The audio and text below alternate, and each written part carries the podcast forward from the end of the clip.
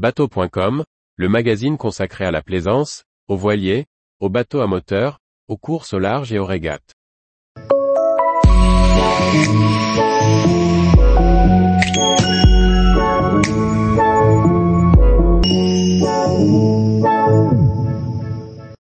Un transbordeur de bateau pour franchir un barrage sur le lot. Par François-Xavier Ricardou. Le département du Lot-et-Garonne investit dans le slow tourisme en proposant d'élargir la partie navigable du lot. En 2024, le barrage de Fumel sera franchissable via un transbordeur à bateau. Celui-ci vient d'être livré, en attendant sa mise en service en 2024. En partant d'Aiguillon et en naviguant sur le lot, on arrive à Fumel face à un barrage hydroélectrique. Celui-ci a été construit sur une écluse. Ce barrage caractéristique en V, bloque donc totalement la navigation.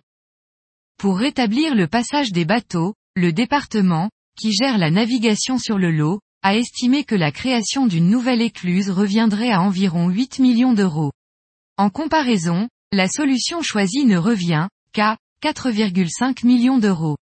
Celle-ci consiste à acheter un transborder, chariot élévateur à bateau de type travel lift, à créer un chemin de roulage de 150 mètres environ et à construire des SAS aux deux extrémités pour sortir et mettre à l'eau les bateaux.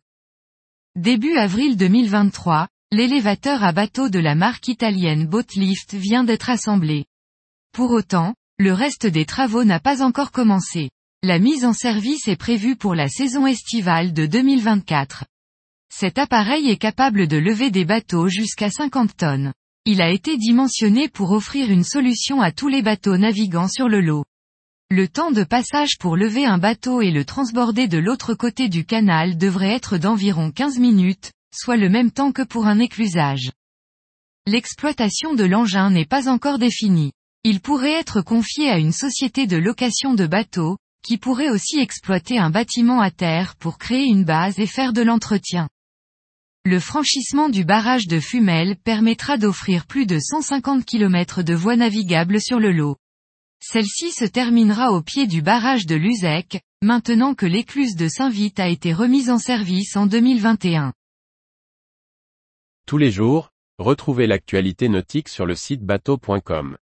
Et n'oubliez pas de laisser 5 étoiles sur votre logiciel de podcast.